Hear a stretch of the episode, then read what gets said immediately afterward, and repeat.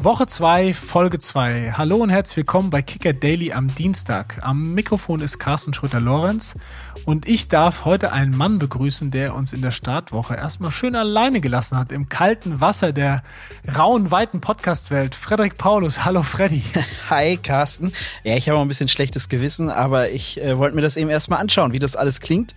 Ähm, aber äh, hat mir sehr gut gefallen und ich bin jetzt auch sehr froh, hier auch am Start zu sein. So, jetzt sind wir also komplett äh, in der Host Family zu siebt und können jetzt direkt durchstarten.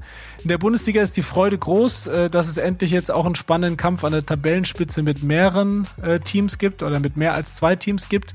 In England war die Konkurrenz oben trotz der jüngsten Dominanz von Man City, was die Meistertitel anbetrifft, in den letzten Jahren schon deutlich höher. Aktuell scheint es sich nochmal zuzuspitzen. Nur drei Punkte zwischen dem ersten und dem fünften. Genug Gründe, äh, auch gerade nach dem spektakulären 4-4 äh, vom Sonntag zwischen Chelsea und Man City mal die Premier League genauer unter die Lupe zu nehmen. Das machen wir heute im Thema des Tages mit unserem Kollegen und England-Experten Thomas Böker. Davor haben wir aber erstmal wie gewohnt die News des Tages für euch.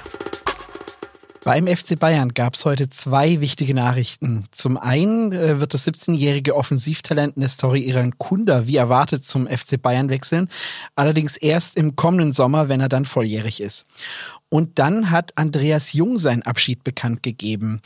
Der gehört zum Vorstand des FC Bayern, allerdings nur noch bis zum Sommer 24. Dann wird er seinen Job als Marketingvorstand abgeben. Ähm, dann wird er 28 Jahre für den FC Bayern gearbeitet haben. Und wie wichtig er ist, das verdeutlichen die Zahlen.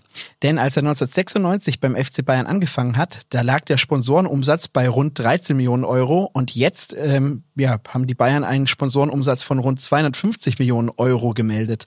Das geht vor allem äh, auf die Arbeit von Jung zurück. Deswegen ist es natürlich auch ein herber Verlust für den Rekord Rekordmeister. Der VfL Osnabrück trennt sich von Tobias Schweinsteiger. Nach der 2-3-Niederlage im Kellerduell mit Braunschweig, die vor dem Spiel ja erst Daniel Scherning als neuen Trainer installiert hatten, kommt es auch in Osnabrück zum Trainerwechsel. Das ist der dritte in der laufenden Saison der zweiten Liga. Als erstes wurde ja Schalkes Thomas Reis gefeuert. Äh, und Schweinsteiger, ja, es war seine erste Station als Cheftrainer, direkt eigentlich mit einem großen Erfolg gestartet, äh, der Aufstieg aus der dritten Liga äh, und im März auch noch vorzeitig seinen Vertrag verlängert, weil er angeblich ja so gut hinpasst in die Bremer Brücke. Aber wie man sieht, sind die Ergebnisse im Fußball eben doch meistens deutlich wichtiger und nach nur einem Sieg und sieben Punkten aus 13 Spielen und dem letzten Tabellenplatz hat sich der VfL Osnabrück jetzt eben halt zu diesem in der Branche beliebten Schritt entschlossen.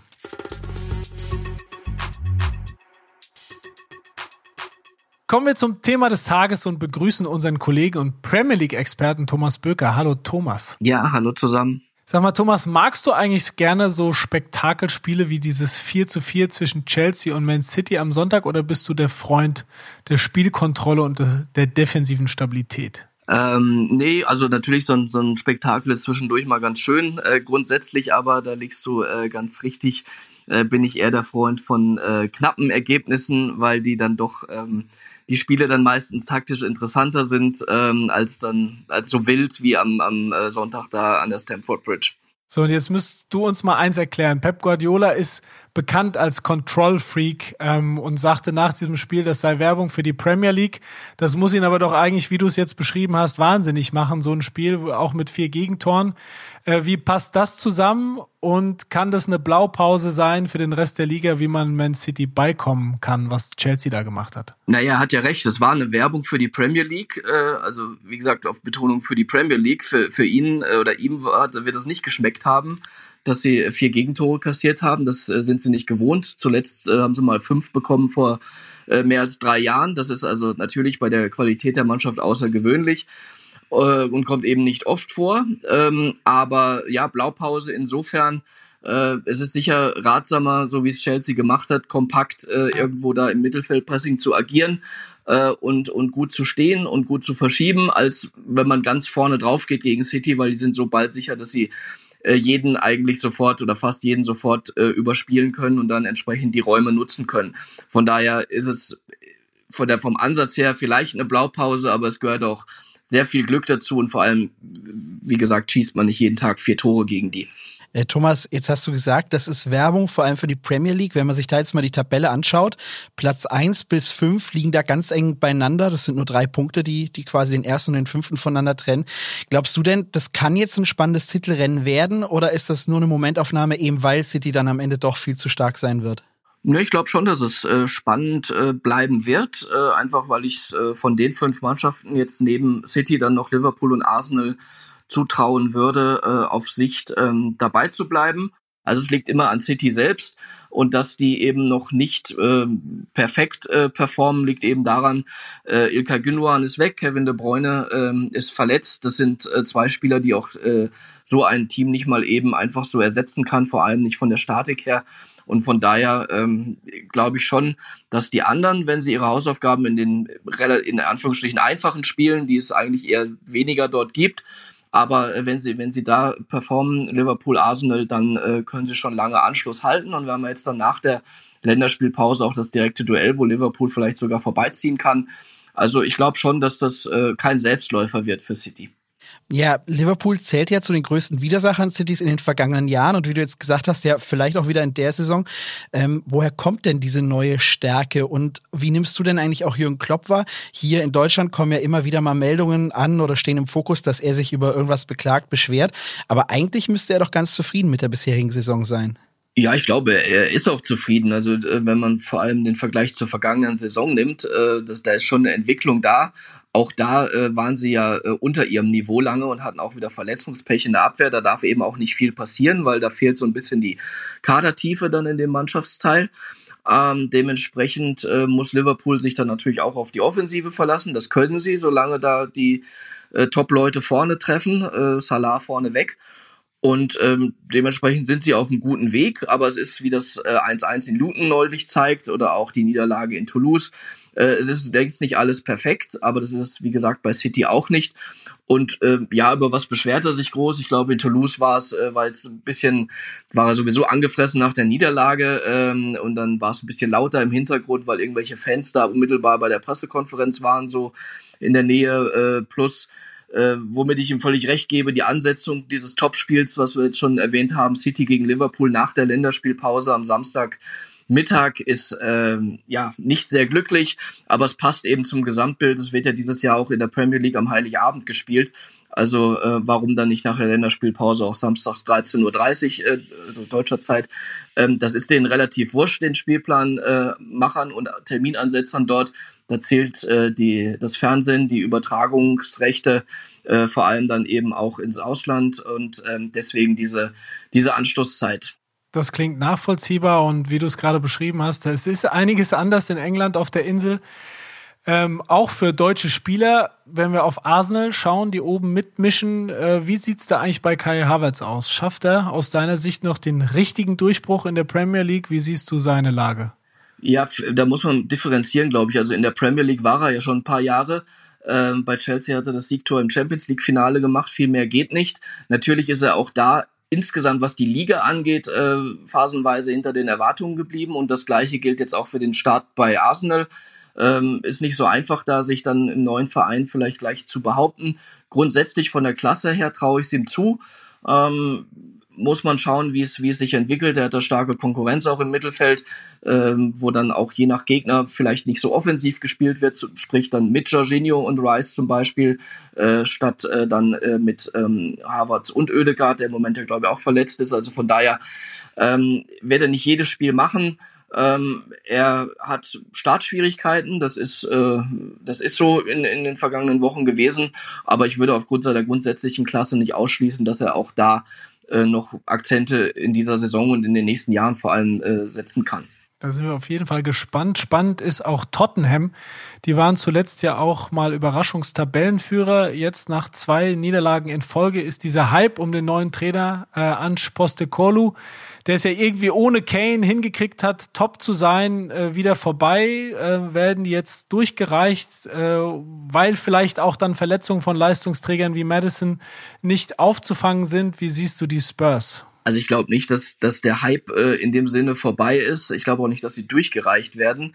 Ähm, Platz vier, da wo sie jetzt sind, das wäre ein Riesenerfolg am Saisonende. Das wäre vor allem ohne Harry Kane nicht einfach so zu erwarten gewesen. Und wenn man sich diese beiden Niederlagen anguckt, äh, jetzt zuletzt in Wolverhampton waren beide Gegentore in der Nachspielzeit und gegen Chelsea waren sie äh, in doppelter Unterzahl. Also das ähm, relativiert das ein bisschen und ich glaube, äh, dass sie sich deswegen auf Sicht auch oben halten können. Also wie gesagt, nicht ganz oben, aber schon da im Bereich der Europacup-Plätze mitspielen können und vielleicht sogar Champions League, weil Postecoglou einen ganz klaren Plan hat äh, und, und diesen Plan, dieser Plan ist auch sehr gut und sehr schnell schon umgesetzt worden und da wird sich auch nicht viel dran ändern und natürlich macht es dann was aus, ob Madison mit auf dem Platz steht oder nicht.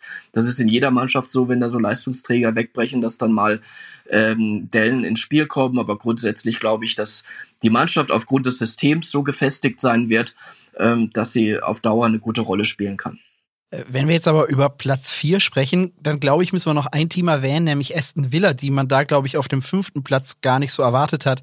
Ähm, kannst du sagen, Coach Unai Emery, macht der vielleicht den besten Trainerjob in der Premier League? Also gemessen an den äh, Mitteln, die muss man immer in Relation setzen, die äh, dort und woanders zur Verfügung stehen, ähm, macht er schon einen sehr, sehr guten Job. Da würde ich aber auch De Serbi von Brighton in einem Atemzug nennen. Das ist äh, nicht, nicht, äh, nicht weniger äh, gut, was da geleistet wird. Ähm, aber Emery und Aston Villa machen es sehr, sehr gut. Und ähm, ja, wenn die auch Platz 5, Platz 6 am Ende sich so einpendeln, dann äh, wäre das auch ein großer Erfolg. Und da muss man halt auch mal abwarten, wie sich das entwickelt. Äh, Ollie Watkins wird Begehrlichkeiten wecken mit seiner Torquote. Äh, mal schauen, wie lange er überhaupt noch da ist. Ähm, aber Emery, äh, das, was ich gerade zu Postecoglou gesagt habe, gilt da auch. Der hat einen ganz klaren Plan. Äh, die spielen richtig äh, durchdachten, guten Fußball. Und das ist alles andere als Zufall, dass die auf Platz 5 stehen. Und äh, das gefällt mir zum Beispiel viel, viel besser, auch wenn jetzt nur ein Platz besser als, Man als äh, Manchester United, aber äh, wenn man die, die Spiele vergleicht, da ist bei äh, Man United sehr, sehr viel auf, auf Zufall und teilweise individuelle Qualität angelegt, äh, wie zum Beispiel beim Bruno Fernandes, der dann das eine oder andere Mal rettet oder McTominay zufälligerweise dann, äh, weil er ja kein Torjäger ist eigentlich. Und bei Aston Villa ist es eben die Mannschaft, das Gefüge, der Plan, der dahinter steht und deswegen würde ich das sehr hoch bewerten, was dort geleistet wird. Eine abschließende, relativ kurze Antwort. Was ist von Chelsea und auch Newcastle noch zu erwarten? Chelsea wird sich unter Pochettino weiter gut entwickeln. Mit ein bisschen Glück kann es schon äh, für äh, Europa League Platz reichen, äh, was natürlich bei dem Etat eigentlich das Minimum ist, aber sie hatten halt einen schlechten Start. Newcastle hat im Moment sehr viele Ausfälle, aber die habe ich letzte Woche in Dortmund live gesehen. Also das war sehr enttäuschend und ähm, da musste ich äh, vieles, vieles verbessern, auch vom, vom Trainer her, der mich da überhaupt nicht überzeugt hat in dem Spiel, äh, dass sie tatsächlich dann nochmal den Einzug in die Champions League schaffen. Also da sehe ich im Moment die ersten vier eher in dem Bereich. Alles klar. Thomas, vielen lieben Dank für den Einblick. Wir werden dich ganz sicher demnächst nochmal einladen und mit dir über die weitere Entwicklung in England sprechen.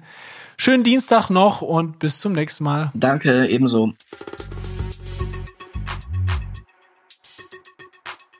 Freddy, wir müssen über Olympia reden. Olympische Sommerspiele in Deutschland, das gab es letztmals 1972 in München. Wie sind denn deine Erinnerungen an dieses Großereignis? Ja, also direkte Erinnerungen habe ich nicht. Äh, das liegt aber daran, dass ich da noch gar nicht auf der Welt war. Ernsthaft? ja, ich weiß, man sieht es mir nicht an. Nee, aber, aber wenn du in München bist, ich finde es immer ganz cool da, den Olympiapark. Ich war im vergangenen Sommer auch da bei einem Konzert im Olympiastadion. Das ist schon alles ziemlich cool und ähm, ja, irgendwie, man ahnt, was damals in München los war.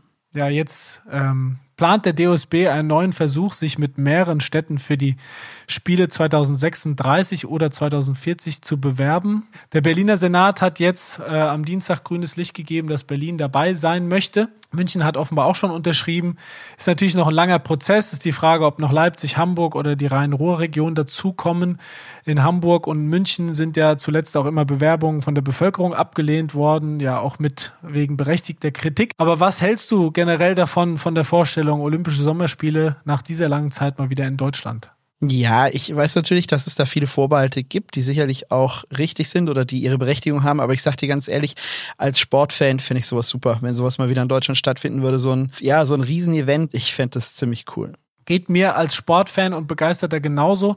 Äh, ich freue mich auch riesig tatsächlich auf einen absoluten beruflichen Höhepunkt, dass ich in Paris 2024 für den Kicker äh, Olympia begleiten kann. Ich glaube, das wird auch ein absoluter äh, Referenz, eine Referenzerfahrung werden für dieses ja, globale Großereignis in einer mitteleuropäischen Metropole.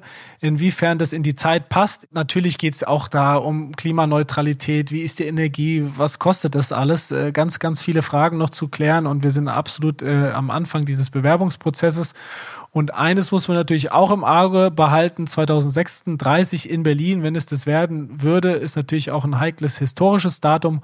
100 Jahre nach den Nazispielen von 1936 in Berlin, da wird sowieso die ganze Welt darauf schauen, was die deutsche Hauptstadt mit diesem ja tragischen, bitteren, traurigen Jubiläum macht. Da darf man, äh, finde ich, und da sage ich als persönlich äh, natürlich nur hoffen aus meiner Sicht, dass der Rechtsruck, der sowieso schon äh, im Moment leider Einzug hält, bis dahin nicht noch größer äh, geworden ist, unabhängig davon, ob Olympia dann dort stattfindet. Aber wie du sagst, als Sportfan und Begeisterter ein schöner Anstoß, dass, dass Deutschland offenbar plant, sich zumindest nach der langen Zeit zu bewerben, weil wenn das jetzt auch wieder nichts wird, dann Wann sonst? Das ist eben die große Frage. Aber wie du sagst, es ist ja noch ein bisschen Zeit bis dahin. Wir werden genau verfolgen, was da passiert und ob es am Ende wirklich dann eine Bewerbung geben wird.